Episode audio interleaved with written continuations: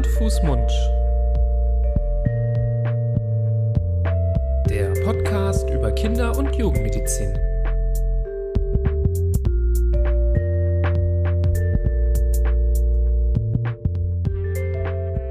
Hallo und herzlich willkommen zu einer neuen Folge von Hand, Fuß, Mund, dem Podcast über Kinder- und Jugendmedizin. Wir begrüßen alle Hörerinnen und Hörer. An meiner Seite Florian Barbour. Ähm, ich bin Nibras Nami. Wir sind äh, Fachärzte für Kinder- und Jugendmedizin und machen schon ja, seit 2020 diesen schönen Podcast. Und wieso leiten wir das hier so förmlich mit allen wichtigen Eckdaten ein?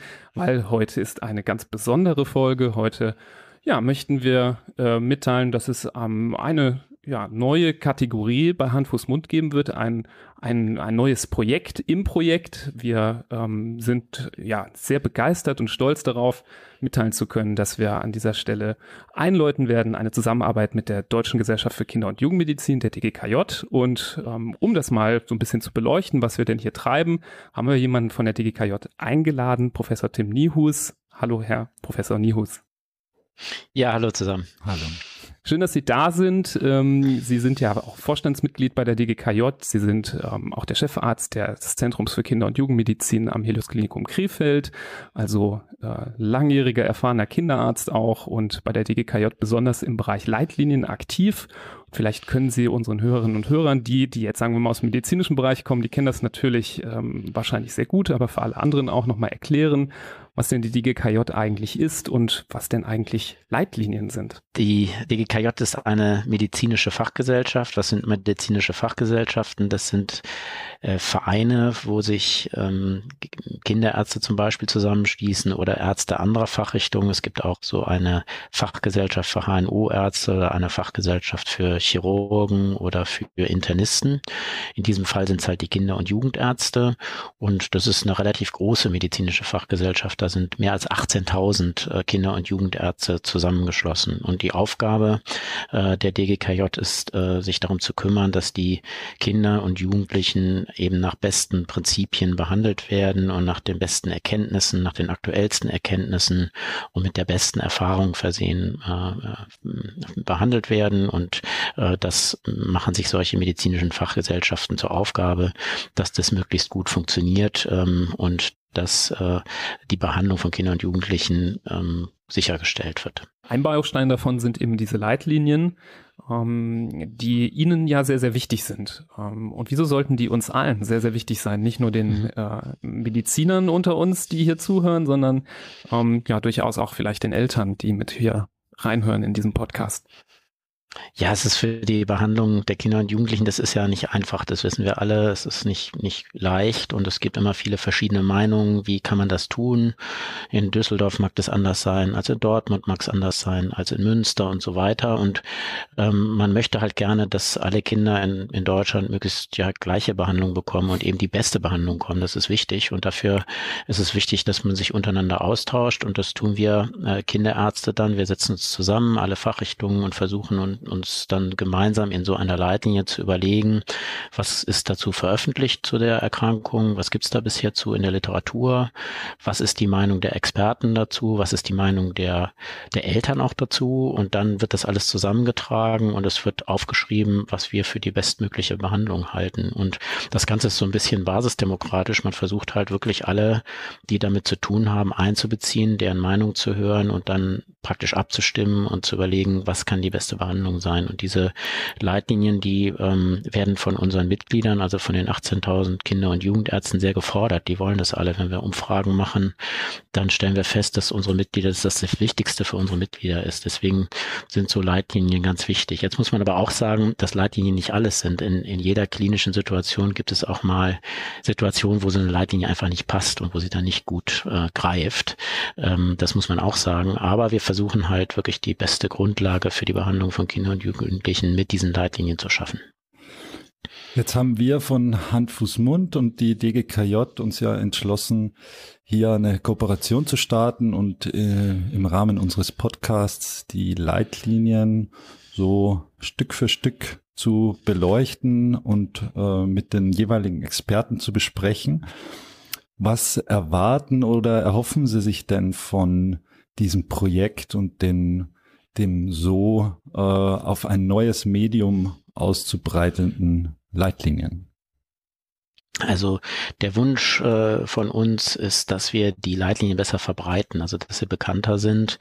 Ähm, warum sind sie bisher oft nicht bekannt oder nicht, nicht werden, finden nicht den Weg zu den, zu den Kindern und den Jugendlichen, weil sie sind zum Teil halt sehr lang. Manche Leitlinien sind 100 Seiten stark oder so und das kann natürlich im Alltag schwer der Kinderarzt lesen. Das kann der Laie auch nicht lesen, weil es im medizinisch geschrieben ist. Ähm, und wir wollen halt mit diesem Podcast erreichen, dass wir die Leitlinien erklären, dass wir das bekannt ist, dass es die Leitlinie gibt, dass wir vielleicht erreichen, dass Leute, die nur kurz sich sozusagen in einem Podcast anhören können und dann aber auch schon die Eckpunkte kennen, ohne dass sie lange nach blättern müssen, suchen müssen und so weiter. Es soll halt hauptsächlich dazu dienen, dass die Leitlinien bekannt werden, dass sie verbreitet werden, denn wir wissen, dass das oft, oft äh, wissen die Kinder- und Jugendärzte oder die Beteiligten gar nicht, dass es die Leitlinie gibt und das, das soll dazu dienen und es soll halt den Usern sozusagen, denjenigen, die die Leitlinien jeden Tag benutzen, ähm, das einfacher machen. Die können sich das auf dem Weg zur Arbeit dann anhören oder auf dem Fahrrad anhören oder so. Ähm, also man, man, äh, man hat einen leichteren Zugang zu den Leitlinien. Das ist der Wunsch äh, dieser Leitlinien-Podcasts. Ja, das ähm, ist äh, eine wirklich tolle Idee und wir haben uns total gefreut, ähm, dass eben diese Zusammenarbeit zustande gekommen ist und wir sind ganz sicher, dass das auch wirklich gut funktionieren wird. Wir wissen ja auch, dass ähm, hier schon vor dieser Premierenfolge dieser Kooperation durchaus sehr, sehr viele Kinder- und Jugendmediziner und Medizinerinnen zugehört haben. Bereits auch andere ähm, Personen aus Gesundheitsberufen ähm, jeglicher Art sind hier fleißige Hörerinnen und Hörer und sicherlich trotzdem, auch wenn es in den Expertenfolgen etwas ja, medizinischer vielleicht auch mal hier und da wird, ähm, bleiben diese Themen durchaus sehr, sehr interessant, auch für die Eltern, die vielleicht ein Kind haben, was eben das Problem ähm, aufweist, über deren äh, Leitlinie wir gerade sprechen. Also ich denke, für alle Seiten ist das, glaube ich, eine große, große Bereicherung und äh, wir freuen uns und danken auch nochmal der DGKJ für diese äh, Zusammenarbeit und diese Möglichkeit ähm, und sind jetzt auf äh, ja ganz viele tolle, spannende Expertenfolgen auch gespannt. Ja, das Ganze leiten wir auch an dieser Stelle ein mit eben der ersten Folge, ähm, der ersten Expertenfolge in Zusammenarbeit mit der DGKJ. Wir haben ein ganz spannendes Interview geführt mit ähm, Herrn Professor Frosch. Herr Professor Frosch ist Experte für das Thema Schmerzen im äh, Kinder- und Jugendalter und mit ihm haben wir ganz besonders über einen Schmerz gesprochen, ja, der viele äh, plagt, der aber für den einen oder anderen dann doch auch erstmal ungewöhnlich klingt ähm, im Zusammenhang mit dem Kindes- und Jugendalter, nämlich dem Rückenschmerz. Und dabei ist ein ganz tolles Gespräch rausgekommen über die aktuelle Leitlinie Rückenschmerzen bei Kindern und Jugendlichen. Das jetzt an dieser Stelle folgt. Viel Spaß dabei.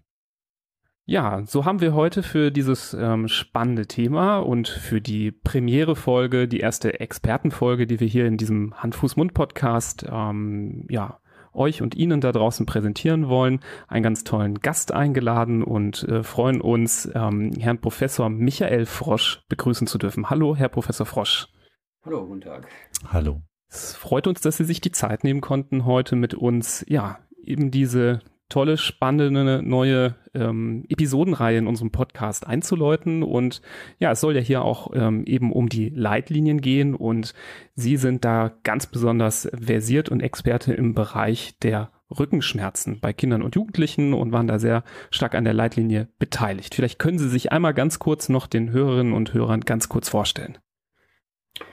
Ja, mein Name wurde schon genannt, den brauche ich jetzt nicht wiederholen. Also ich bin Kinder- und Jugendarzt am Kinderschmerzzentrum und Kinderpalliativzentrum in Datteln an der Festischen Kinder- und Jugendklinik dort und bin hauptverantwortlich oder in meinem Schwerpunkt verantwortlich vor allem für Kinder mit chronischen Schmerzerkrankungen. Und ein Teil und eine Gruppe davon sind eben Kinder und Jugendliche, die mit Rückenschmerzen zu uns kommen.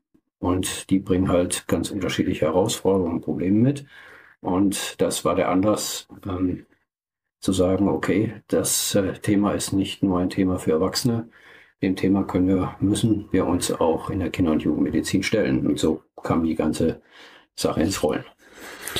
Ja, das ist, glaube ich, ganz wichtig, dass es da ähm, die ganzen Fäden, die zum Thema Rückenschmerzen führen, irgendwie zusammengefasst werden. Auf der einen Seite hat man das Gefühl oder haben vielleicht einige Eltern, die hier zuhören, aber auch bestimmt einige kinderärztliche Kollegen, Kolleginnen das Gefühl, ah naja, Rückenschmerzen, das ähm, sehe ich eher seltener bei meinem Kind oder bei meinen Patienten.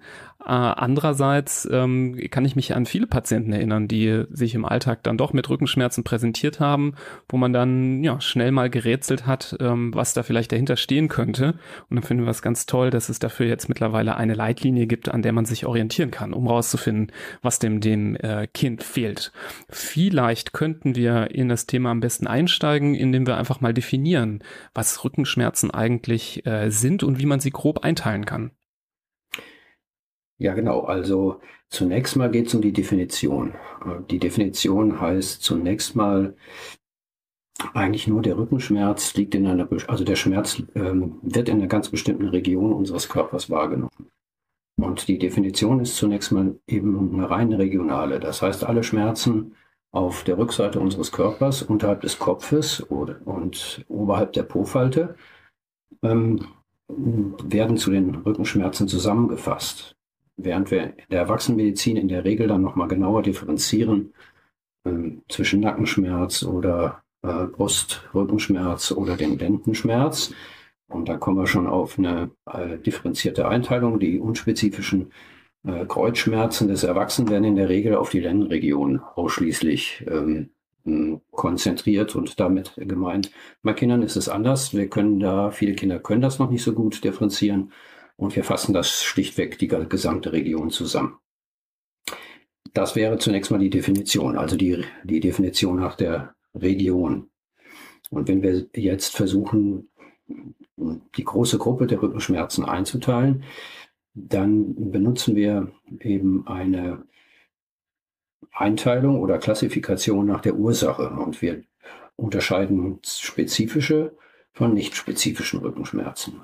Und ähm, Zunächst will ich kurz erklären, spezifische Rückenschmerzen sind ganz einfach die, die zurückzuführen sind auf eine eindeutige Ursache, also zum Beispiel eine Verletzung, eine Entzündung oder eine ganz andere ähm, eindeutig nachzuweisende Grunderkrankung. Während die nicht spezifischen Rückenschmerzen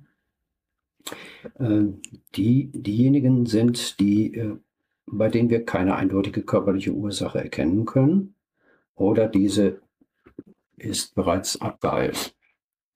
Oder die Befunde, die wir finden, erklären eben die Ausprägung der Schmerzen und der Beeinträchtigung nicht. Das wären so im Wesentlichen Definition und Klassifikation der Rückenschmerzen. Jetzt haben Sie ja schon das Erwachsenenalter auch äh, angesprochen. Da zählen wir uns ja auch dazu und wir, glaube ich, haben alle schon mal Kontakt und äh, Erfahrung gemacht im, am eigenen Leib mit Rückenschmerzen. Das ist ja im hohen Alter sozusagen oder auch im Erwachsenenalter jetzt keine Seltenheit aus unterschiedlichsten Gründen. Ja. Wie ist das denn bei Kindern? Ähm, Gerade was die ganz kleinen Kinder angeht, aber eben auch Schulkinder, Jugendliche. Wie häufig kommen denn da überhaupt Rückenschmerzen vor? Und ist das, äh, gibt es da Unterschiede in den Altersgruppen?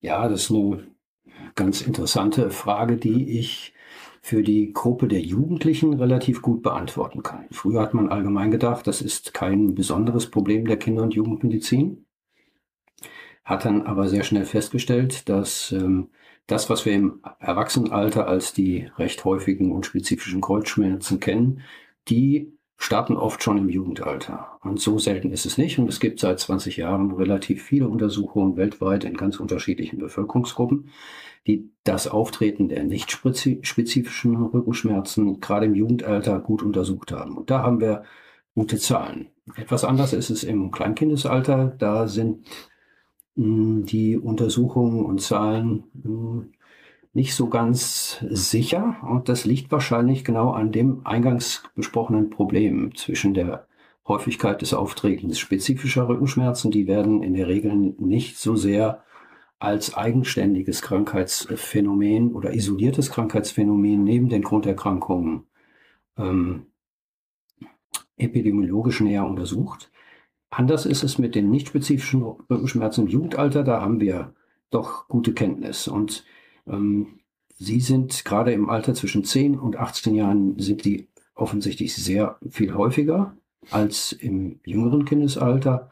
Und wir sprechen von einer sogenannten Einmonatsprävalenz und die liegt im Alter zwischen 10 und 18 Jahren um, ungefähr bei 20 Prozent. Das heißt, während eines Monats haben Jugendliche dieser Altersgruppe, jeder fünfte, äh, einmal mit einem Rückenschmerz zu tun. Die sind nicht alle unbedingt schrecklich krank daran und oft vergeht er auch wieder von selbst.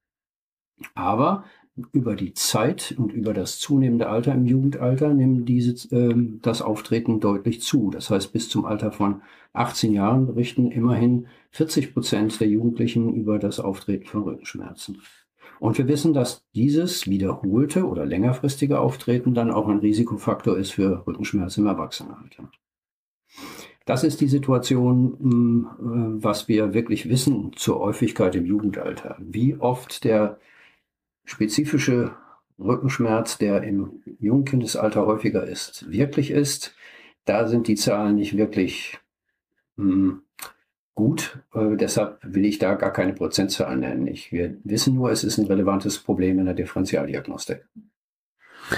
Ist es möglich zu sagen, ähm, dass umso jünger das Kind ist, umso eher es spezifisch ist und umso älter, ähm, dass es eher nicht spezifisch ist oder kann man sich so leicht nicht machen?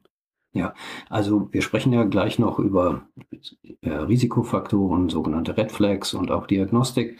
Mhm. Und ähm, diese, ich würde nicht sagen, das ist grundsätzlich so, aber es ist schon so, dass wir im jungen Kindesalter häufiger beim Rückenschmerz mit den spezifischen Rückenschmerzen ähm, oder von spezifischen Rückenschmerzen ausgehen müssen. Deshalb ist das jüngere Kinder, äh, Kindesalter, also unter zehn Jahren, durchaus auch ein Risikofaktor an sich, alleine die Altersgruppe, äh, um ähm, eine solche spezifische Ursache nicht zu übersehen. Also das heißt, das ist offensichtlich in der Altersgruppe ein relevanteres Problem. Hm. Vielleicht versuchen wir uns jetzt der Sache ein bisschen mehr zu nähern ähm, aus der Sicht jemand, wie uns, äh, Kinderärzte, die jetzt einen Patienten, eine Patientin haben und rausfinden möchten, was denn ähm, das Problem ist. Und so wie das häufig in der Diagnostik ist, man guckt wahrscheinlich erstmal nach den spezifischen Ursachen, ob es da Anzeichen für gibt. Und vielleicht können wir erstmal, wenn wir uns auf die spezifischen Ursachen fokussieren, diese nochmal weiter unterteilen. Welche sind denn die häufigsten Ursachen für spezifische Rückenschmerzen? Ja, wir haben damit innerhalb der Leitlinie das Ganze noch einigermaßen übersichtlich bleibt, äh, versucht die riesige Gruppe der Krankheiten, die in Betracht kommen, in sieben Krankheitsgruppen zusammenzufassen. Und man kann sagen, recht häufig sind an spezifischen Ursachen im Kindes- und Jugendalter zum einen Infektionserkrankungen, also Erkrankungen durch Bakterien, Viren oder Pilze ausgelöst. Und es sind angeborene oder erworbene, wir sagen in der Medizin strukturelle Erkrankungen der Wirbelsäule. Das heißt, das sind die häufig ähm, gut bekannten orthopädischen Erkrankungen, die mit Veränderungen in der Position, in der Haltung und der Beweglichkeit der Wirbelsäule ähm, verbunden sind. Das können im Jungkindesalter angeborene Fehlbildungen sein und das können im Jugendalter die gut bekannten häufigeren Erkrankungen wie die ähm, Adoleszentenskoliose oder der Morgenscheuermann oder ähnliche Erkrankungen sein. Aber natürlich zählen auch Verletzungen und auch Sport, äh, ähm, durch sportliche Aktivität ausgelöste Veränderungen der Wirbelsäule dazu. Also es ist ein recht umfangreiches, großes ähm, äh, Kategorie und verschiedene Erkrankungen, die dazu zählen. Mhm. Und äh, weniger häufig, aber natürlich für die Diagnostik Ebenso wichtig sind durchaus Krebserkrankungen und Tumorerkrankungen, die als spezifische Ursache auch im Kindes- und Jugendalter in Betracht kommen. Und nicht vergessen müssen wir die große Gruppe der Kinder mit meist langfristigen neurologischen Erkrankungen oder rheumatischen oder anderen chronisch entzündlichen Erkrankungen. Die sind insgesamt, wenn wir das vergleichen, etwas weniger häufig als die erstgenannten, aber sind doch für die Differentialdiagnostik sehr wichtig. Ja, Sie deuten es schon an. Also das Feld ist ja riesig, dass hier in Frage kommt als mögliche Ursache für diese Rückenschmerzen. Jetzt steht der Kinderarzt oder die Kinderärztin da vielleicht ja vor einem riesigen Berg an Differentialdiagnosen, an Möglichkeiten.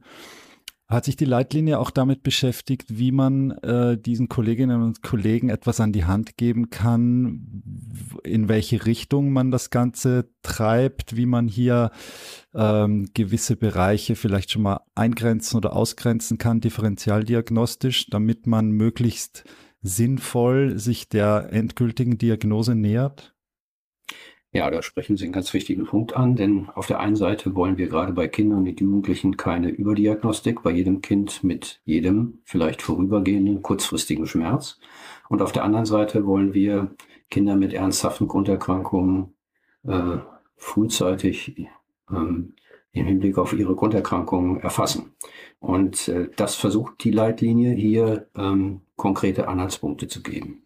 Und wie immer in dem ähm, guten medizinischen und ärztlichen Vorgehen hilft uns die Anamnese und in der Folge die körperliche Untersuchung sehr viel weiter. Zunächst mal eine erste orientierende Zuordnung zu treffen und zu sagen, ist es viel eher wahrscheinlich, dass wir hier ein Kind mit einem spezifischen Rückenschmerz vor uns haben oder ist es viel eher wahrscheinlich, dass es sich um den sogenannten nicht spezifischen Rückenschmerz handelt?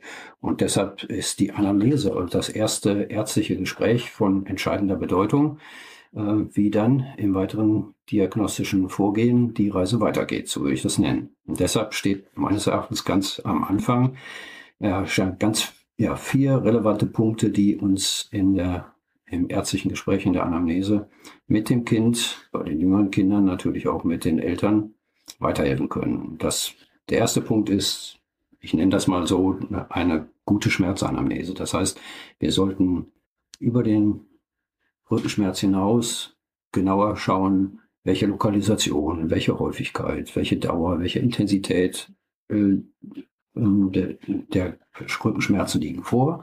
Gibt es ganz andere Schmerzorte? Wie ist der Einfluss auf die Bewegung? Wie stark ist überhaupt die Beeinträchtigung die, durch die Schmerzen? Und das kann sehr, sehr unterschiedlich sein. Und da sind die Kinder oder Jugendlichen kaum beeinträchtigt, andere wiederum sehr, sehr stark. Also das ist total fließend. Die Kenntnis von Vorerkrankungen kann natürlich sehr hilfreich sein. Also kennen wir bei dem Kind schon eine neurologische oder rheumatische Erkrankung oder ist eine Verletzung im Vorfeld aufgetreten. Auch Vorbehandlungen wie Kortisontherapie können ähm, ähm, wichtig sein. Ähm, in der Beurteilung kann das eine Mitursache bedeuten. Wir achten im zweiten oder im dritten äh, Schritt dann auf allgemeine Krankheitszeichen, die fern vom Rückenschmerz wichtig sein können für diese Zuordnung. Also hat das Kind Fieber, Schwäche oder Infektionszeichen. Und das vierte, und das würden wir noch vor der körperlichen Untersuchung vorschlagen, dass man das gezielt fragt, weil Manchmal verbinden Kinder oder Jugendliche und Eltern überhaupt nicht diese Dinge miteinander. Wie ist die Bewegung an Armen und Beinen? Ist die verändert? Ist die eingeschränkt? Wie ist die Funktion von Blase- und Stuhlentleerung? Alles das kann mit dem Problem Rückenschmerz und den zugrunde liegenden Erkrankungen im Zusammenhang stehen. Das wären die wichtigsten Fragen, mit äh, denen sich im ersten Schritt, ähm, ja, denen wir uns zuwenden sollten. Das kann für die Einordnung total hilfreich sein. Sie haben eben schon die Red Flags angedeutet. Red Flags sind ja immer dann kommt ja eher dann von Patientenseite eine Aussage ähm, über ein Symptom, eine Beschwerde, die einen aufhorchen lassen sollte, die man kennen sollte, wo so eine Alarmglocke vielleicht angeht und man denkt, ei, da muss ich aufpassen, das äh, könnte in die und jene Richtung gehen. Aus dem Erwachsenenbereich muss ich da immer, äh, im Studium fand ich sehr einprägsam, der Rückenschmerz beim Erwachsenen, der mit einer Aortendissektion kommt, äh, als hätte man ihm ein Messer in den Rücken gerammt. Das war so die typische Red Flag, an die ich mich äh, mit am besten erinnere aus dieser Erwachs aus diesem Erwachsenenbereich. Gibt es da ähm, vielleicht auch jetzt für die Kolleginnen und Kollegen, die zuhören, aber auch die Eltern, die vielleicht ein Kind haben mit Rückenschmerzen, ähm, Aussagen oder Symptome, die beschrieben werden, die ganz eindeutig äh, Warn Warnsignale sind in eine spezifische Richtung? Ja, die gibt's. Allerdings ist es nicht so, dass wir eindeutig sagen können, bei diesem klinischen Zeichen erwarten wir sofort eindeutig die Erkrankung X oder Y. Das ist, wir können aber eher die Zuordnung äh, treffen, wenn diese Warn, eines dieser Warnzeichen vorliegt, dann müssen wir wirklich an eine spezifische Erkrankung denken und dann muss die Diagnostik auch weitergehen. Das erste haben wir eben schon angesprochen, das wäre das Alter. Also haben wir ein Kind, das beeinträchtigt ist und unter zehn Jahre ist und den Rückenschmerz äh, am Rückenschmerz äh, leidet, dann wäre das alleine schon ein Hinweis dafür, dass die Diagnostik über die körperliche Untersuchung und Anamnese hinausgehen muss. Und dann gibt es zwei große Gruppen, die wir ähm, registrieren sollen. Also, ähm, das sind neurologische Zeichen. die können bei fast allen spezifischen Krankheitsursachen auftreten. Und ich habe es eben schon angesprochen, das können sein Bewegungsstörungen in Armen und Beinen oder Empfindungsstörungen, also ein Taubheitsgefühl, ein Kribbeln. Also dass die Empfindung, ähm, die sen äh, sensible Wahrnehmung verändert ist. Oder eben Störungen der Funktion von Blase und Darmentleerung. Wenn diese neurologischen, eines dieser neurologischen Zeichen vorliegt, wäre das auch ein Red Flag für eine spezifische Ursache. Dritte Gruppe wäre dann wiederum die Allgemeinzeichen. Kinder, die gleichzeitig Fieber haben, Lymphknotenschwellungen oder andere Entzündungen von Haut, Gelenken oder ganz andere zusätzliche Schmerzorte bieten. Auch die würden wir als Red, auch alle diese Zeichen würden wir als Red Flags betrachten. Ähm, ich verweise an die Stelle, an der Stelle auch nochmal als Tipp ähm, wirklich äh, ganz explizit auf eine Tabelle, die sie eben in diese Leitlinie auch äh, eingepflegt haben, die eben auf diese Red Flags hinweist. Ähm, die Tabelle Nummer 18. Ähm, da, das finde ich ganz super. Das äh, habe ich mir schon abgespeichert im Handy. Ähm, ähm, auch nochmal explizit diese eine Seite, um in dem Fall, wenn dann ein Patient darüber klagt, einfach so eine Liste zu haben, an der man sich auch nochmal abarbeiten kann. Gerade glaube ich, wenn man ähm, ja noch nicht so viel Erfahrung hat, ähm, sind so Listen und äh, Tabellen ja, glaube ich, sehr, sehr hilfreich, um äh, sicher zu sein, dass man auch alles Wichtige gefragt hat in so einem Gespräch.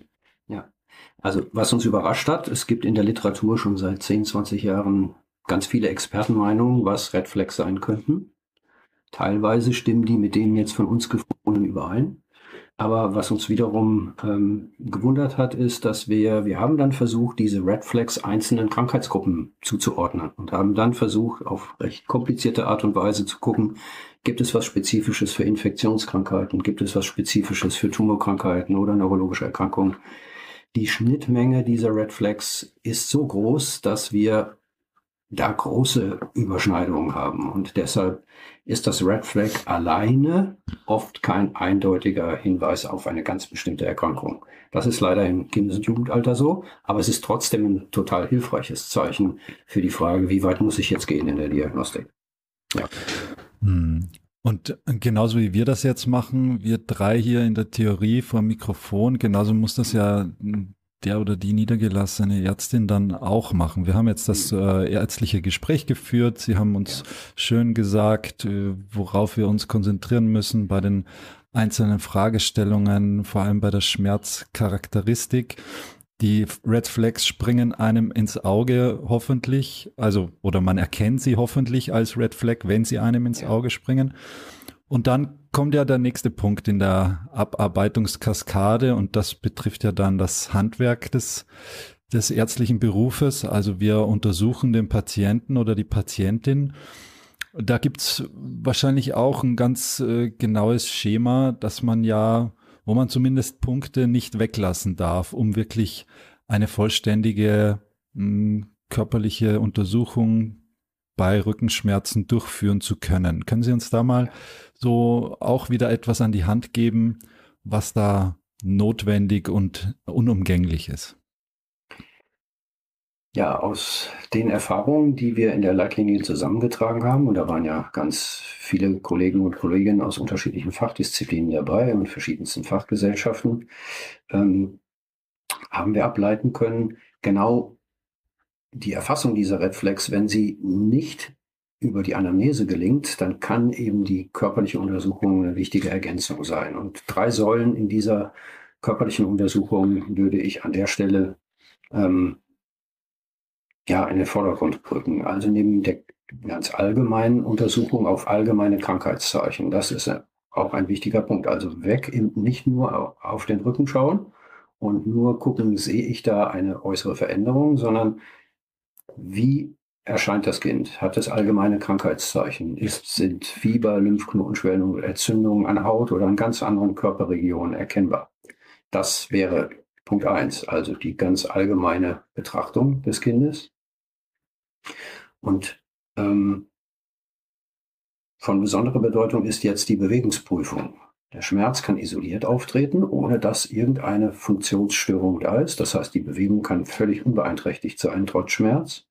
Aber wenn in der Be Bewegungsprüfung, dazu muss ich jetzt keine ähm, komplexe orthopädische oder rheumatologische Untersuchung machen, sondern das Kind einfach im Stehen, im Gehen ähm, mir anschauen, die Haltung, die Stellung des Rumpfes und des Beckens, der Wirbelsäule, der Arme und Beine und sehe, gibt es dort Veränderungen, die ungewöhnlich sind. Also Einschränkungen, Fehlhaltungen, Vermeidung von bestimmten Bewegungen oder sind bestimmte Positionen eben nicht erreichbar. Das wäre Punkt zwei.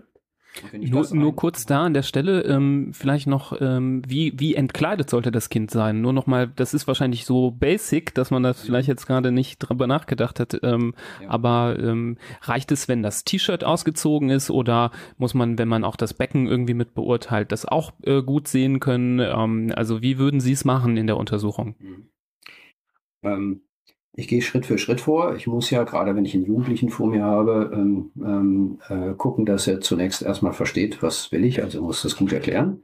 Und ähm, bestimmte Bewegungsprüfungen im Stehen und Gehen können zunächst mal mit Kleidung starten. Aber dann muss ich natürlich eben auch genau Haut und Gelenke mir anschauen. Und deshalb wäre ähm, äh, die Untersuchung eben ähm, nicht nur mit freiem Oberkörper, sondern Arme und Beine sollte ich eben auch frei sehen. Das wäre eben total gut und hilft mir natürlich dann in der, ähm, ja, in der wirklichen Sicht und vor allem in der Position und Haltung des Rumpfes und der Extremitäten. Ich kann die Muskulatur viel besser beurteilen, wenn ich das Kind an der Stelle entkleidet sehe.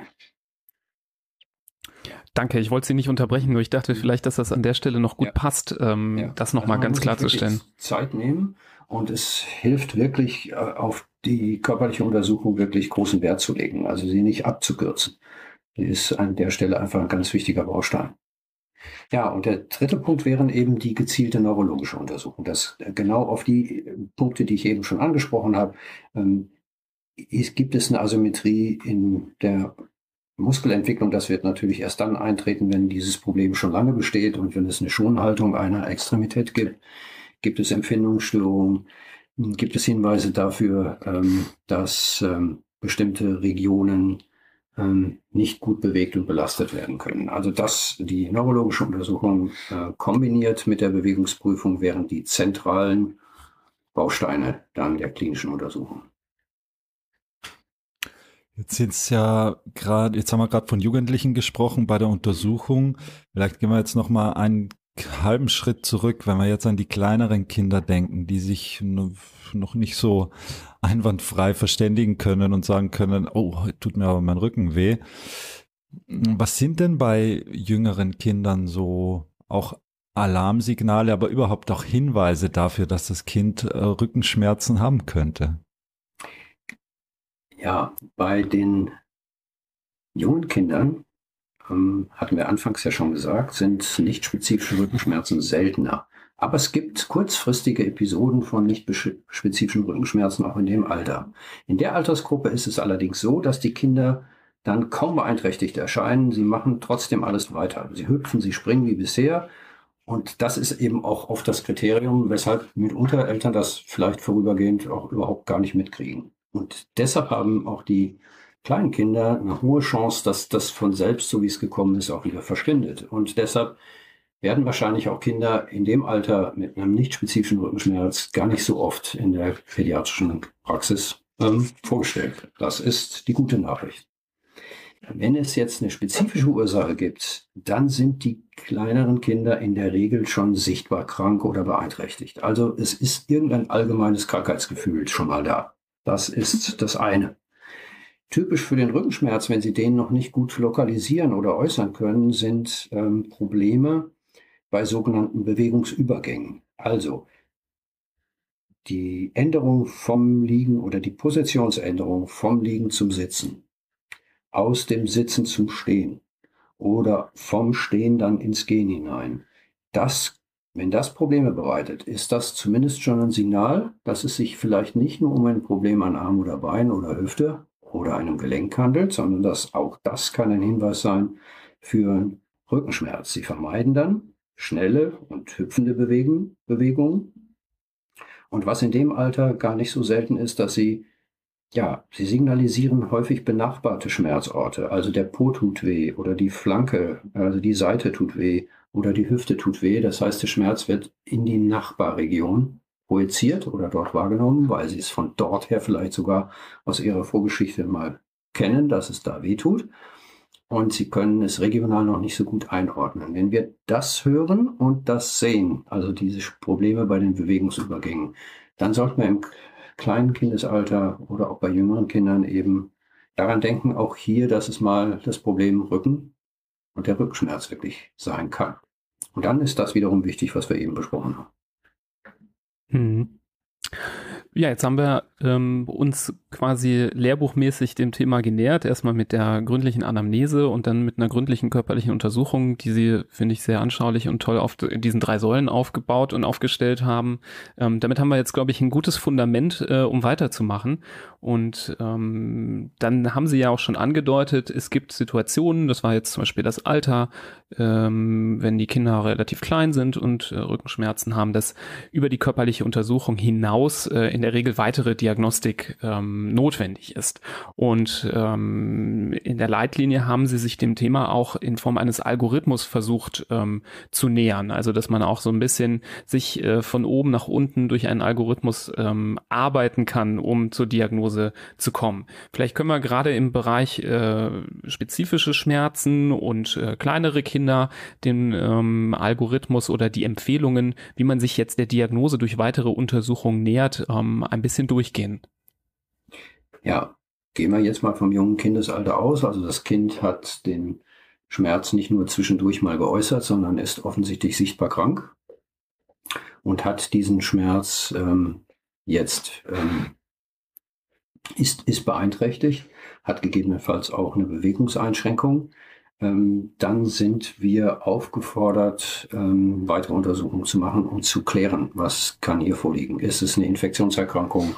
Ist es doch eine Verletzung? Oder ist es gar eine, ähm, Tumorerkrankung? Ähm, da können sowohl gutartige Veränderungen wie bösartige Veränderungen dahinter stecken. Das heißt, wir müssen an der Stelle sind wir aufgefordert, weiter zu gucken. Der nächste Schritt wäre im Jungkindesalter in der Regel die Bildgebung. Wenn wir keine spezifischen Verdacht auf eine ganz bestimmte Erkrankung haben, ähm, wird es in dem Alter in der Regel die Magnetresonanztomographie sein als nächste bildgebendes Verfahren, was dann klären soll, ähm, ähm, ist ein Prozess erfassbar der ähm, Ursache sein kann äh, oder ist für die äh, beschriebene Problematik des Kindes.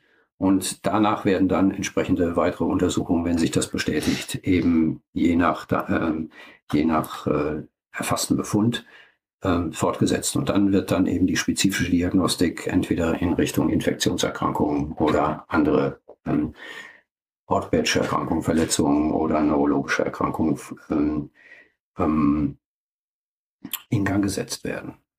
Vielleicht muss man an der Stelle nochmal betonen, dass das ähm, MRT natürlich im Kindesalter schon auch eine ähm, komplizierte Untersuchung ist. Ähm, wir so Situationen schon öfter erlebt, wo dann Eltern gesagt haben, ja, können wir nicht mal schnell ein MRT machen? Und dann häufig äh, vergessen wird, dass es eben nicht wie eine Computertomographie, wie ein CT, äh, eine Sache von, äh, sagen wir mal, wenigen Sekunden und Minuten ist, sondern ähm, in der Regel gerade das MRT der Wirbelsäule eine langwierige äh, Untersuchung ist, die gerne mal äh, 30 bis 45 Minuten äh, dauert und eben bei kleinen Kindern, ähm, die eben nicht stillhalten können, die auch Angst haben, wenn sie in der Röhre sind, das können aber auch durchaus auch Eltern ältere Kinder sein, die sich da unwohl fühlen, ja eben eine Sedierung äh, bedarf, um eben solche Untersuchungen überhaupt durchführen zu können. Ja, das ist richtig. Ähm, deshalb wird man in jedem Fall äh, aus meiner Sicht äh, vorher genau schauen müssen, habe ich nicht doch einen gezielten Verdacht auf eine spezifische Erkrankung? Kann ich die mit einer einfacheren Technik genauso gut erfassen?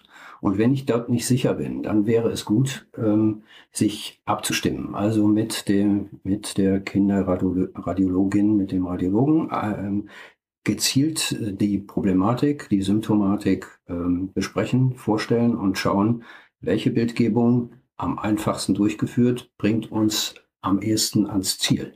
Und mitunter ähm, muss man dann sequenziell verschiedene äh, Techniken ähm, nutzen. Und es kann sein, dass man mitunter auch eine Früherfassung alleine durch die Röntgenativdiagnostik, die natürlich viel einfacher durchzuführen ist, in Einzelfällen ähm, erfassen kann oder die Kombination mit der Ultraschalldiagnostik. Aber das ist sicherlich der Situation des einzelnen Kindes, von der Situation des einzelnen Kindes abhängig. Hier geben wir keine ganz feste Richtlinie in der Leitlinie, weil bei den vielen hundert verschiedenen Erkrankungen wir nicht für jedes Krankheitsbild sozusagen ein eigenes diagnostisches Szenario entwerfen können. Also hier ist der Austausch ähm, am wichtigsten. Und passend zu Ihrer Frage, ähm, erinnere ich mich, dass genau dieser Punkt auch am strittigsten war in der ähm, Klärung unter den einzelnen Fachdisziplinen. Ich war ja nicht der Einzige, der an dieser Leitlinie gearbeitet hat, sondern ich bin an der Stelle sehr dankbar, dass ähm, wir große Unterstützung hatten durch viele Fachdisziplinen und Fachgesellschaften. Da waren eben Kinderonkologen, Kinderneurologen, die Rheumatologen ähm, die, ähm, und die Kinderorthopäden, aber natürlich eben auch Schmerzmediziner und Psychologen, alle mit dabei, Physiotherapeuten. Und wir haben sozusagen nach dem besten Wissen, was wir der Literatur entnehmen konnten, versucht, hier zumindest einen Algorithmus zu entwerfen. Und es lohnt sich, den sich mal genau anzuschauen und auch die Empfehlungen wirklich dezidiert zu lesen. Wenn, ja. Wenn wir Im Jugendalter, vielleicht darf ich da kurz natürlich, einsteigen, wenn natürlich. wir im Jugendalter jetzt äh, an der Stelle sind, da ist es mitunter etwas einfacher ähm, äh, festzulegen, ist das äh, ausgelöst durch eine ganz bestimmte Bewegung beim Sport? Ist das eine viel eher eine Verletzung? Passt dieses Beschwerdebild eher zur Erkrankung X oder Y? Da können wir häufig gezielter ähm, ähm, dann die weitere Diagnostik einsetzen. Aber auch da ist der interdisziplinäre Austausch letztendlich entscheidend, um einfache Untersuchungstechniken zu nutzen und nicht in jedem Falle immer nur nach der Magnetresonanztomographie zu rufen. Ja, deshalb finde ich Ihren Einwand an der Stelle total berechtigt. Mhm. Können Sie vielleicht noch sagen, welche anderen diagnostischen äh, Maßnahmen eben neben der Bildgebung ähm, einen Stellenwert haben? Ich denke jetzt gerade so ein bisschen zum Beispiel auch an die Labordiagnostik, die Blutabnahme, ähm, die sicherlich in vielen Fällen eben nicht unbedingt hilft, aber durchaus in manchen Fällen vielleicht auch mit dem einen oder anderen Beispiel, was zum Beispiel bei so einer Blutabnahme ähm, durchaus auch nicht fehlen sollte. Ja. Wie schon gesagt, ähm, können wir in der Regel über die Bildgebung schon ein bisschen diese vielen hundert verschiedenen Krankheiten, ähm, die wir in sieben Gruppen zusammengefasst haben, differenzieren. Wenn das der Fall ist, dann wird die Differentialdiagnostik spezifischer. Aber wir müssen in vielen, in diesen Fällen doch häufig ähm, dann doch äh, überlegen, spricht es doch eher für eine Infektionserkrankung, spricht es eher für eine Tumorerkrankung oder eine rheumatische Erkrankung und manchmal gibt es Schnittstellen, alleine auch schon zwischen diesen Gruppen. Und da kann die Labordiagnostik hilfreich sein. Ähm, entzündliche Erkrankungen würden wir in vielen Fällen eben typische Veränderungen ähm, in der Labordiagnostik erfassen. Wir können dann aber zusätzlich die Diagnostik nutzen, um mit bestimmten Markern eher für chronische entzündliche Erkrankungen oder für Infektionserkrankungen dort genauer äh, hinzuschauen. Aber Sie merken schon, es geht dann schon in die spezifische Differentialdiagnostik und wir schließen dann in der Regel eben auch die Expertise von den entweder Infektiologen, pädiatrischen Onkologen oder Rheumatologen mit ein. Äh, und mit denen zusammen sollte man dann in der Situation dann die äh, Spezifizierung oder Ausdehnung der Labordiagnostik besprechen. Also es gibt kein Panel, wo wir sagen, das muss in jedem Falle bei jedem Kind untersucht werden. Es nützt nichts, bei jedem Kind nur Blutbild, CRP und eine Senkung zu machen, sondern es geht eher darum, dann spezifisch Differentialdiagnostik durch Labordiagnostik zu betreiben.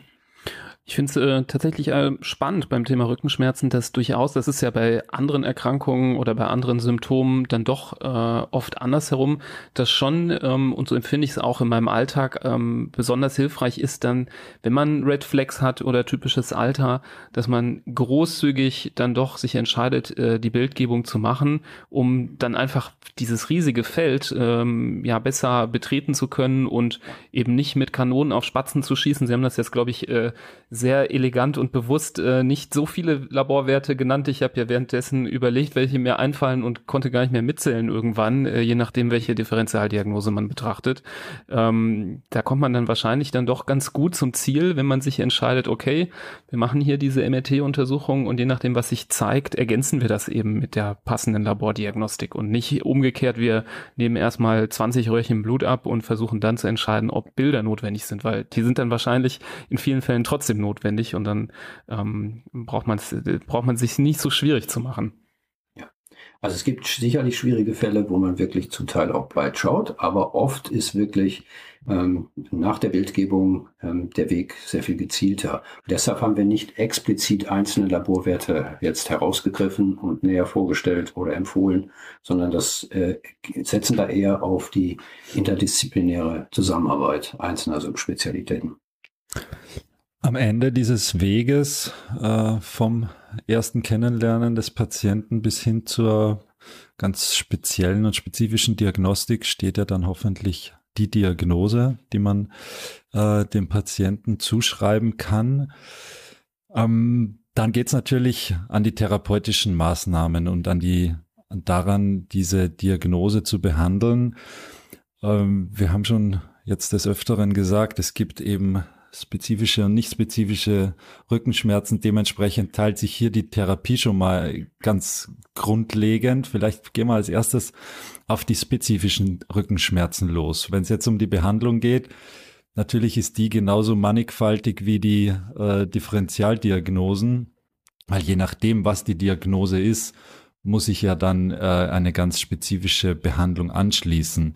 Das reicht ja von also was Banales, was mir jetzt einfallen würde, wäre zum Beispiel eine Rippenprellung, die Rückenschmerzen verursacht und auf dem anderen äh, das andere Extrem wäre zum Beispiel eine Tumorerkrankung in der Wirbelsäule. D natürlich sind da die Behandlungsoptionen äh, unvergleichbar verschieden und müssen eben auf die spezielle Erkrankung zugeschnitten sein. Aber nichtsdestotrotz ist ja, das hatten Sie auch schon mit dem einen oder anderen Satz angesprochen, ist ja ein Rückenschmerz auch etwas, der einen beeinträchtigt, wo die Haltung darunter leidet oder auch die, die Psyche, muss man ja auch sagen. Es ist ja, wenn, wenn man bei jeder Bewegung hier beeinträchtigt wird, das nagt ja auch an einem. Insofern äh, ist ja auch nicht gesagt, dass wenn ich die Grunderkrankung behandle, dann ist ja noch nicht gleich der Rückenschmerz weg und schon gar nicht seine Auswirkung auf das auf den restlichen Körper und Organismus. Was kann man denn über die Behandlung der Grunderkrankung hinaus tun, äh, supportiv sozusagen, um einen Rückenschmerz so schnell wie möglich äh, vergessen zu machen oder auszuschalten? Ja, also wir fokussieren jetzt wirklich die Gruppe der Kinder mit den spezifischen mhm. Schmerzen zunächst. Ne? Ja. Ähm, ja. Bei jeder Schmerzerkrankung egal wie dramatisch, akut oder wie äh, langanhaltend, ist das, was wir jetzt eben besprochen haben, trotzdem eines der zentralen äh, Bausteine. Jeder Schmerz äh, ist umso problematischer, je intensiver ich Angst und Sorge und meine und Unsicherheit spüre, entweder bei den Eltern oder bei den Behandlern. Die klare Zuordnung und Sicherheit einer Grunderkrankung hilft, auch hört sich vielleicht etwas komisch an auf den ersten Blick, aber ist ein ganz wichtiger Aspekt. Äh, das heißt, die ärztliche Aufklärung, Sicherheit der äh, äh, Festlegung der Grunderkrankung und dann der Start auch in der spezifischen Behandlung ist eine Grundvoraussetzung gerade beim spezifischen Schmerz, um voranzukommen. Das ist also das ärztliche Gespräch selbst in der Akutsituation ist an der Stelle total wichtig. Gute Aufklärung.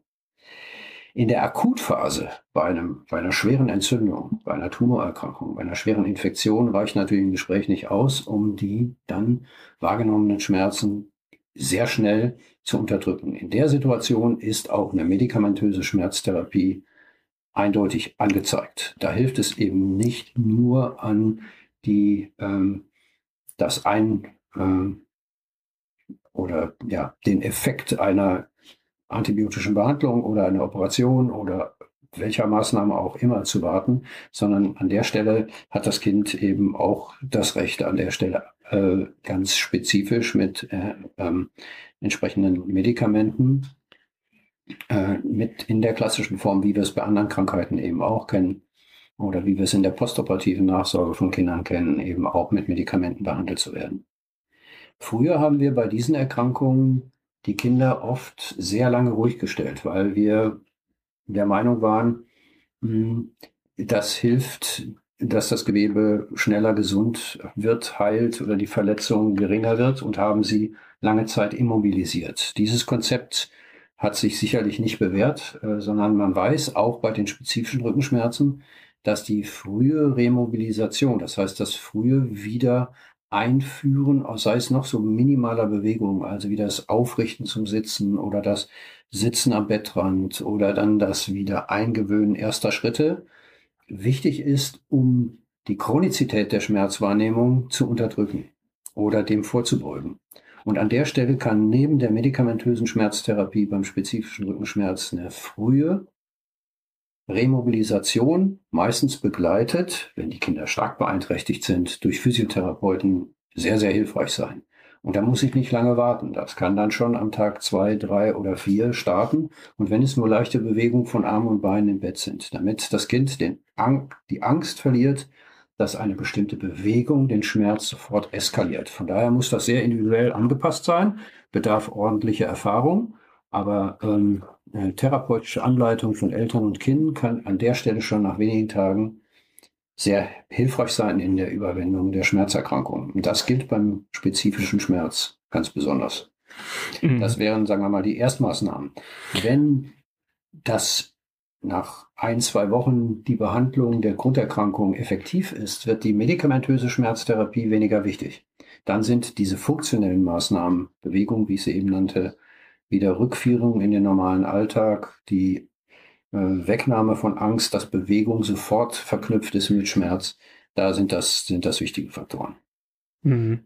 Ich fand es jetzt sehr gut und wertvoll, dass Sie nochmal betont haben, ähm, dass eben der frühe Beginn ähm, der nicht medikamentösen Behandlung auch so wichtig ist. Ähm, ich habe oft das Gefühl, dass das vergessen wird, äh, um ehrlich zu sein. Also jetzt nicht nur im äh, klinischen Setting, in dem wir äh, uns in der Regel befinden, wo man dann doch den Patienten sieht, der schon eine Woche irgendwie mit Schmerzen da liegt und noch keine Physiotherapie bekommen hat, ähm, aber auch im ambulanten Setting, wo ähm, viele andere Maßnahmen oder Untersuchungen gelaufen sind, wo verschiedenste äh, ich sag mal, Heiler schon in, involviert waren, bevor überhaupt eine Physiotherapie begonnen hat.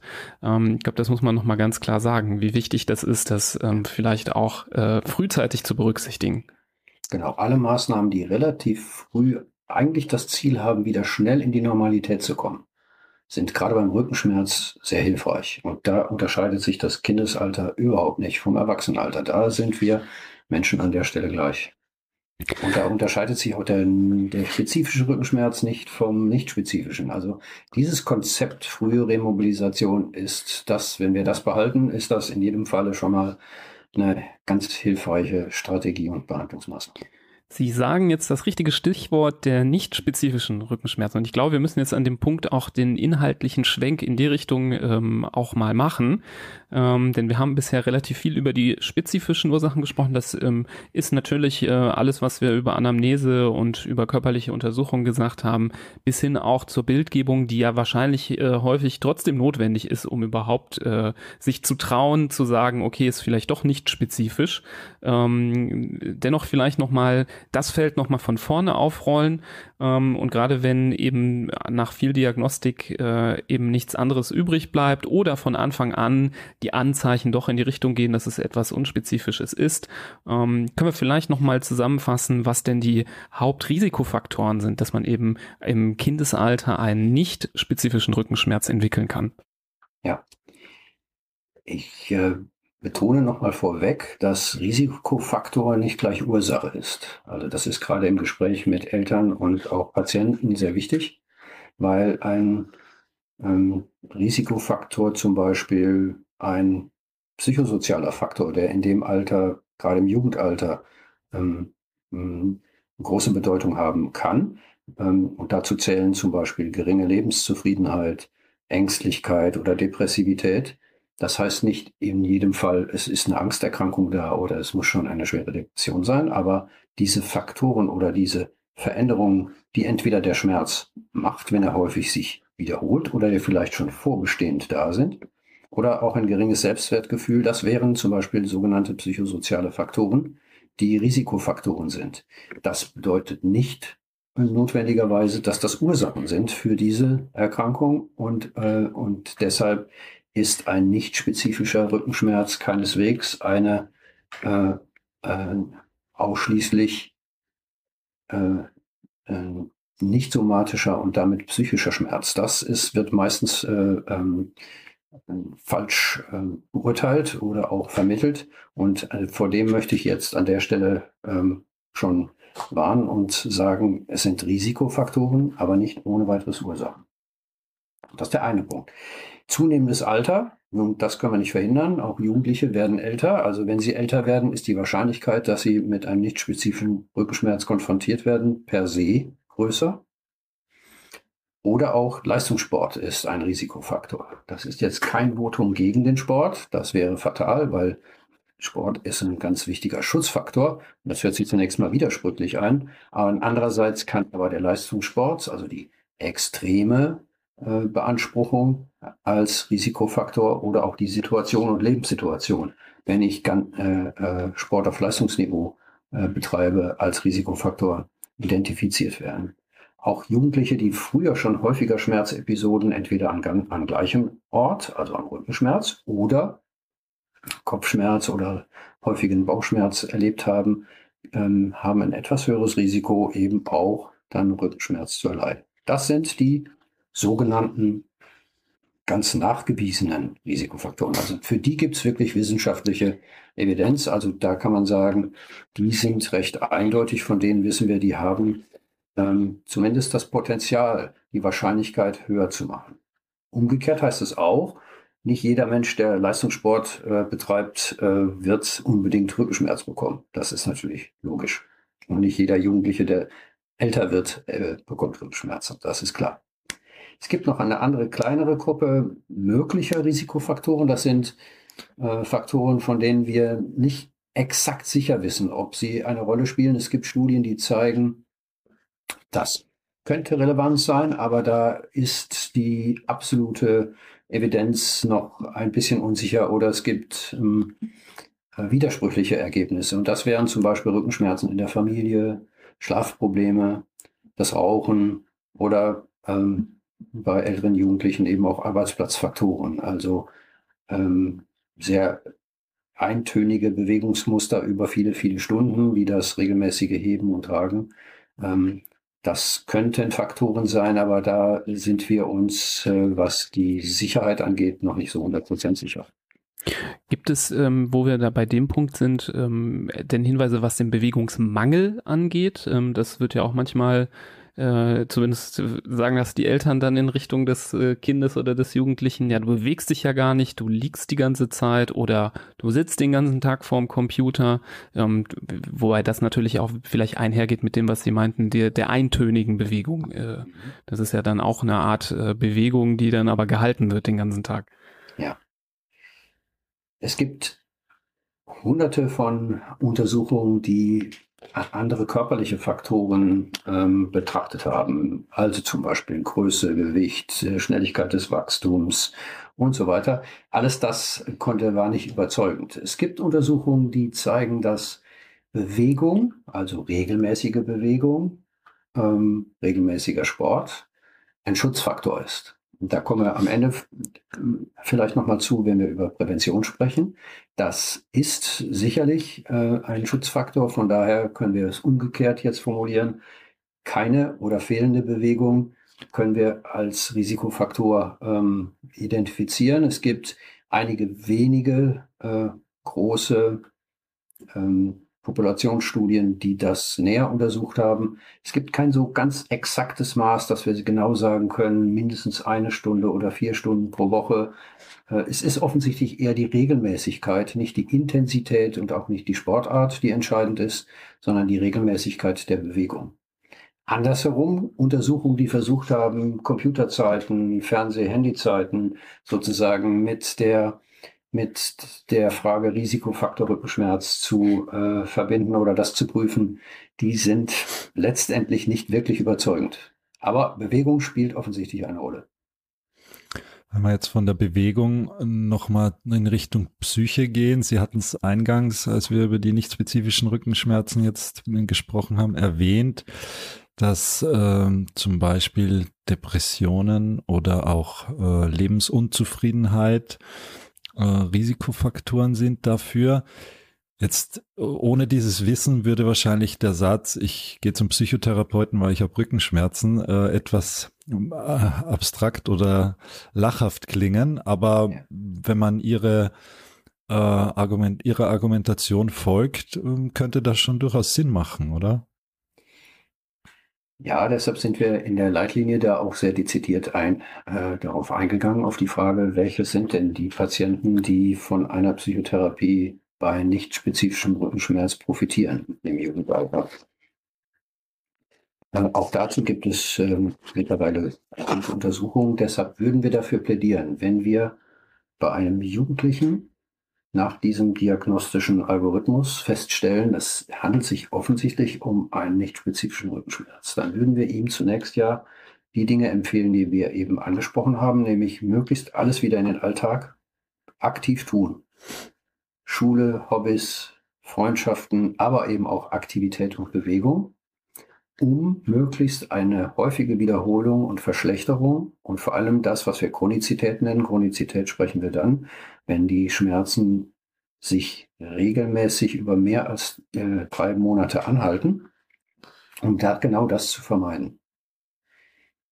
Wenn das nicht gelingt, also wieder die Normalität des Alltags wirklich aufrechtzuerhalten, führt das in der Regel, wie eben angesprochen, zu Beeinträchtigungen. Und das führt eben nicht nur zu körperlichen Beeinträchtigungen, sondern natürlich eben auch zu unangenehmen Verhalten oder unangemessenem Verhalten oder eben auch unangenehmen Gefühlen. Das heißt, dass dann Ängste, Hilflosigkeit und Unsicherheit zunehmen, würde ich sagen, ist eher mal zu erwarten. Wenn ich nicht weiß, was los ist und was mir gut hilft oder es funktioniert einfach nicht, meine, meine Lebensumstände sind ungünstig, dann besteht eben die Gefahr, dass ich zunehmend beeinträchtigt werde durch den Rückenschmerz. Also ich habe, erlebe halt nicht nur den Schmerz, sondern ich merke, dass im Alltag vieles nicht mehr funktioniert. Und da spielt jetzt die Psychotherapie eben eine wichtige Rolle. Und deshalb würden wir empfehlen, gerade dann, wenn der Rückenschmerz wiederkehrt oder über schon drei Monate fortbesteht, dann auch früh daran zu denken, sich gerade die psychosoziale Situation der Jugendlichen genauer anzugucken. Dafür gibt es schon gezielte psychologische Diagnostik. Und fallen dort die Dinge auf, die ich eben angesprochen habe. Ängstlichkeit, Hilflosigkeit, Unsicherheit. Dann ist eine gezielte kognitive Verhaltenstherapie alleine zur Schmerzbewältigung und wieder zum Wiedereinfinden in einen normalen Alltag sehr hilfreich. Sie gehört zum Standard äh, Repertoire einer intensivierten äh, Schmerztherapie, dann, wenn dieses Problem noch länger andauert, als eben angesprochen. Das wissen wir und das ist in Untersuchungen gut belegt. Und das erklärt sich eben durch die vielen Probleme, die dem Schmerz folgen. Und deshalb ist es nicht ungewöhnlich, dass es diese Empfehlung an dieser Stelle gibt. Sie sprechen hier die Dauer nochmal an und deswegen wollte ich nochmal auf einen kleinen Aspekt, äh, den ich wichtig finde, der mir auch an diesem Algorithmus gut gefallen hat, äh, nochmal zu sprechen kommen. Manchmal sind ja Diagnosen ein bisschen wie so ein Stempel oder wie so eine Schublade. Dann ist man dann eingeordnet, zum Beispiel ist man entweder von Anfang an oder nach einer gewissen diagnostischen Kaskade eingeordnet im unspezifischen äh, Rückenschmerz und dann kriegt man ein Schmerzmittel oder Physiotherapie oder beides. Ähm, aber wo, an welchem Punkt ähm, der Dauer ähm, zum Beispiel ähm, muss man das nochmal hinterfragen, muss man nochmal einen Schritt zurückgehen und äh, überlegen, stimmt das denn alles? Ähm, das ist, denke ich, sowohl für die Eltern, die hier zuhören, hilfreich, als auch äh, die ähm, ärztlichen Kolleginnen und Kollegen. Ab welchem Punkt muss ich sagen, hm, also jetzt haben wir die, die sind diesen Weg gegangen, ähm, haben uns da festgelegt ähm, und äh, jetzt muss ich nochmal, glaube ich, von vorne anfangen oder nochmal überlegen. Ja, ist ein ganz wichtiger Punkt. Ähm, es gibt, das hatten wir ja eingangs gesagt, eine riesige Gruppe von Jugendlichen, die offensichtlich gut mit dem nicht spezifischen Rückenschmerz äh, zurechtkommen und ähm, gar nicht beim Arzt auftreten, weil es ihnen gelingt, wenn sie sich sicher fühlen, relativ schnell wieder in den Alltag hineinzukommen und über Bewegung auch wieder dieses Problem zu verlieren. Das gelingt aber eben auch nicht jedem Jugendlichen. Deshalb spielt der Faktor Zeit eine wichtige Rolle. Wenn ich also in der frühen Diagnostik nach wenigen Wochen sehe, okay, das ist jemand, der dieses Problem zum ersten Mal hat, dann würde ich nicht sofort alle therapeutischen Möglichkeiten sofort ähm, über diesen Jugendlichen ausschütten, sondern er braucht ein klares Konzept und er braucht zunächst mal das Wissen, okay, ich kann das wieder loswerden. Ich kann selbst was daran tun und ich kann selbst ganz viel in meinem Alltag dafür tun, dass das nicht lange anhält. Deshalb macht es Sinn, nach sechs Wochen nochmal den nächsten Schritt zu gucken und zu sehen, ist es gelungen? Schaffe ich es ganz ohne andere spezifische Maßnahmen? Schaffe ich es mit alleine mit Bewegung und Normalität im Alltag? Oder brauche ich eben zusätzlich therapeutisch wie, Psychotherapeut, äh, wie Psych physiotherapeutische Hilfe? Aber zwei Faktoren spielen jetzt eine Rolle, wann ich eben genauer hingucken muss und wo es dann eben nicht mehr harmlos ist. Und das sind ähm, einerseits die Dauer, also der wiederkehrende Schmerz oder der langanhaltende Schmerz über drei Monate, dann gelingt es den Jugendlichen oft nicht mehr so gut, da so eben mit einfachen Maßnahmen hinauszukommen. Und der zweite Punkt ist der Grad der Beeinträchtigung. Wenn ich wenig beeinträchtigt bin, ganz normal zur Schule gehen kann, auch meinen Sport weitermachen kann, ist das Risiko der dauerhaften und langanhaltenden Problematik sehr viel geringer, als wenn ich große Beeinträchtigung spüre, kaum in die Schule gehen kann, meine Hobbys nicht mehr durchführen kann und äh, mich nicht mehr mit meinen Freunden treffe und mich zunehmend zurückziehe. Das wären Warnzeichen, wo ich sagen muss, äh, da äh, hilft kein Warten, sondern an der Stelle muss ich dann mit den äh, Dingen, die ich eben angesprochen habe, entweder mit einer zusätzlichen therapeutischen Hilfe oder sogar einer intensivierten, ähm, nicht medikamentösen Schmerztherapie aktiv werden. Sie haben es zwischendurch schon angesprochen, dass am Ende dieses äh, ganzen Durchlaufs auch gewissermaßen die Prävention stehen muss. Ich glaube, das ist zum einen für die zuhörenden Eltern sehr interessant, zum anderen natürlich auch für die Kolleginnen und Kollegen, die dann auch ein beratendes, weiterführendes oder Abschlussgespräch führen mit der Familie. Ähm, da geht es jetzt natürlich auch wieder um die nicht spezifischen Rückenschmerzen, aber was ist denn da anzuführen oder zu raten den Eltern? Wie, wie kann man denn dafür sorgen, dass es gar nicht erst dazu kommt oder dass es möglichst unwahrscheinlich ist, dass mein Kind äh, an nicht spezifischen Rückenschmerzen leidet? Gut, wir können nicht jeden Risikofaktor äh, vermeiden. Das haben wir eben schon angesprochen. Wir können nicht das zunehmende Alter des Jugendlichen zurückdrehen und äh, wir können auch frühere Schmerzepisoden nicht wegnehmen. Aber es gibt zahlreiche Untersuchungen, die das äh, in den Blick genommen haben. Zwei Strategien, zwei Konzepte kristallisieren sich am Ende heraus, von denen wir sicher sagen können, das sind Wege, wie wir Kindern und Jugendlichen helfen können, dass das möglichst gar nicht erst entsteht oder dass Wiederauftreten geringer wird. Und das eine ist auch ein eben schon angesprochener Punkt. Einen, Punkt haben die Kinder und Jugendlichen selbst in der Hand. Und das ist regelmäßige sportliche Aktivität, mehrmals pro Woche. Das ist sicherlich vorbeugend und hilfreich. Das können wir sicher mit Fug und Recht behaupten. Und hier kommt es gar nicht so sehr auf die Intensität pro Einheit an sondern eher auf die Regelmäßigkeit der Bewegung. Sinnvoll wäre da vor allem Ausdauersport, aber ähm, vielen äh, liegt das nicht so sehr. Deshalb sind auch ganz andere Sportarten gut. Also wenn es Spaß macht und mit anderen zusammen betrieben wird, dann bleibt man eben auch viel eher dabei. Und deshalb wird in der Regel einfach regelmäßige sportliche Aktivität an der Stelle empfohlen. Und das ist auch wirklich eine gesicherte Empfehlung. Das ist ein Punkt. Ähm, in vielen Ländern wird äh, versucht, sehr strukturiert und sehr mh, mm, mit richtigen ja, Präventionskonzepten zu arbeiten. Und das ist auch zahlreich untersucht. Und bei der zweiten Form, da kommen dann Eltern, Ärzte, Lehrer und Physiotherapeuten ins Spiel. Also sie können Kinder und Jugendliche beraten. Sie aufklären über den Aufbau unseres Körpers, über Wirbelsäule und Bewegungsapparat. Das ist das eine, das alleine reicht aber nicht.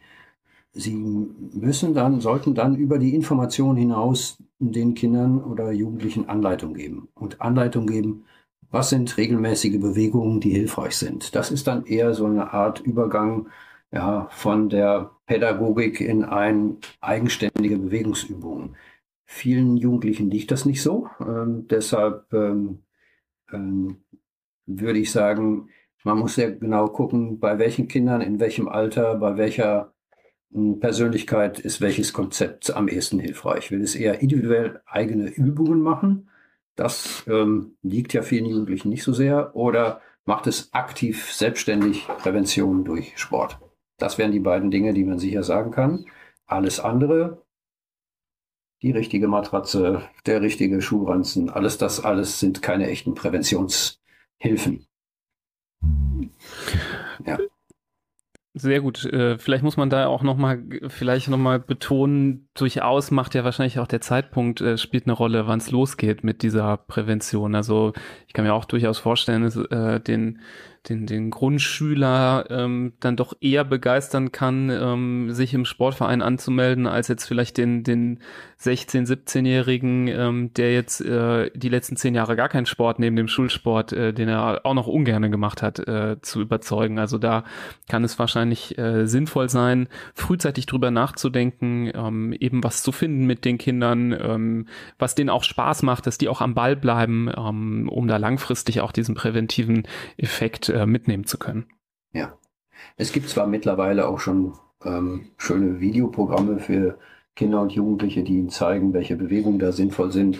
Aber es kommt halt eigentlich darauf an, dass das möglichst nicht nur einmal gemacht wird oder dann, wenn gerade der Schmerz da ist, wie es so häufig passiert, sondern dass möglichst Dinge über, also die Bewegung über lange Zeit aktiv betrieben wird. Und da muss man gucken, welches Konzept passt zu welchem Kind am besten. Ja.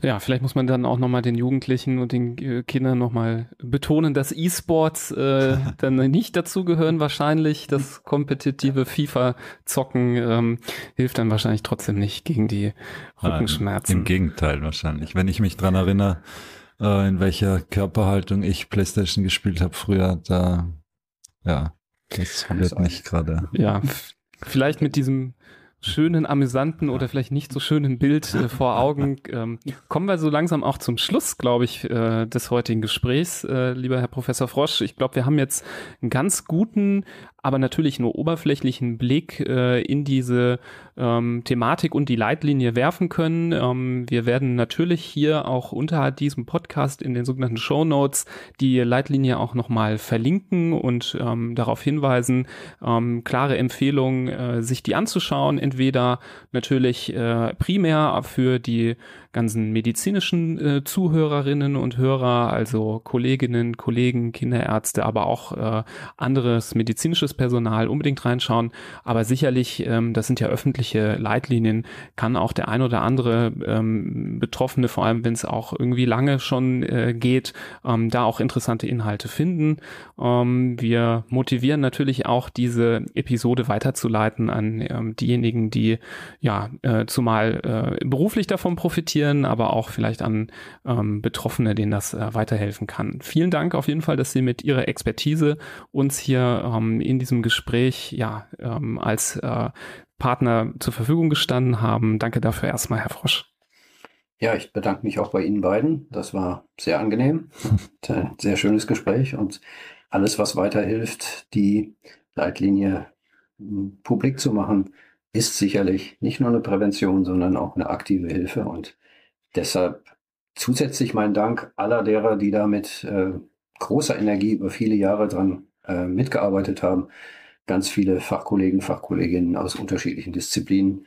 Auch denen an der Stelle äh, großen Dank. Also es war eine sehr mh, hm, angenehme Arbeit. Leitlinienarbeit ist manchmal sehr zäh und mühsam, aber an der Stelle muss ich sagen, ähm, hat es sich offensichtlich sehr gelohnt, weil alle ähm, mit ganz hohem Konsens da, da und mit hoher äh, Energie und ähm, großem Enthusiasmus dabei waren. Also es lohnt sich. Äh, sowohl Eltern, für die gibt es ja eine Patienten- und auch Kinder und Jugendliche eine Patientenleitlinie, aber auch eben für ähm, die Fachleute, Ärzte und Behandler. Ja, ein ganz wichtiger Hinweis mit dieser Patientenleitkarte. Der, das ist natürlich nochmal für die Eltern unter den Zuhörerinnen und Zuhörern ganz interessant. Auch die wird in die Shownotes gepackt und von mir auch erstens ein herzliches Dankeschön und zweitens äh, großer Respekt für diese Leitlinie. Diejenigen, die sich's anschauen, das, die Langversion hat über 180 Seiten. Also das ist jetzt nicht mal ebenso äh, in zwei Wochen dahingeschrieben, sondern ist Monate und jahrelange Arbeit. Und äh, umso froher bin ich und sind wir auch, dass wir hier diese Arbeit so ein bisschen auch als Überblick im Podcast äh, anführen können, den Personen näher bringen können. Äh, ich glaube, das ist eine, eine sinnvolle und feine Sache. Ja, vielen, vielen Dank. Noch der kurze Hinweis an alle Hörerinnen und Hörer, dass es natürlich auch weitere Leitlinienfolgen geben wird, die in der Zukunft erscheinen werden. Vielleicht äh, ist man ja jetzt bei der Folge gerade mal das erste Mal dabei bei Hand, Fuß, Mund. Also da erwarten einen noch viele, viele weitere interessante äh, fachliche Expertenfolgen und natürlich die bereits über 120 äh, Folgen, die es äh, schon gibt, die ähm, natürlich äh, nicht an Leitlinien orientiert äh, immer sind, sondern ähm, an dem ähm, Alltag, den wir auch kennen. Ähm, da sind aber auch viele für Eltern und auch Kolleginnen und Kollegen interessante Themen dabei. Danke, Herr Frosch, ähm, Herr Professor Frosch, für dieses wirklich spannende Interview heute. Und ähm, ja, vielleicht hören Sie oder wir alle zusammen ähm, diese Folge äh, immer wieder an, um uns über dieses Thema ähm, abzudecken. Danke und bis zum nächsten Mal. Tschüss. Vielen Dank. Tschüss. Tschüss.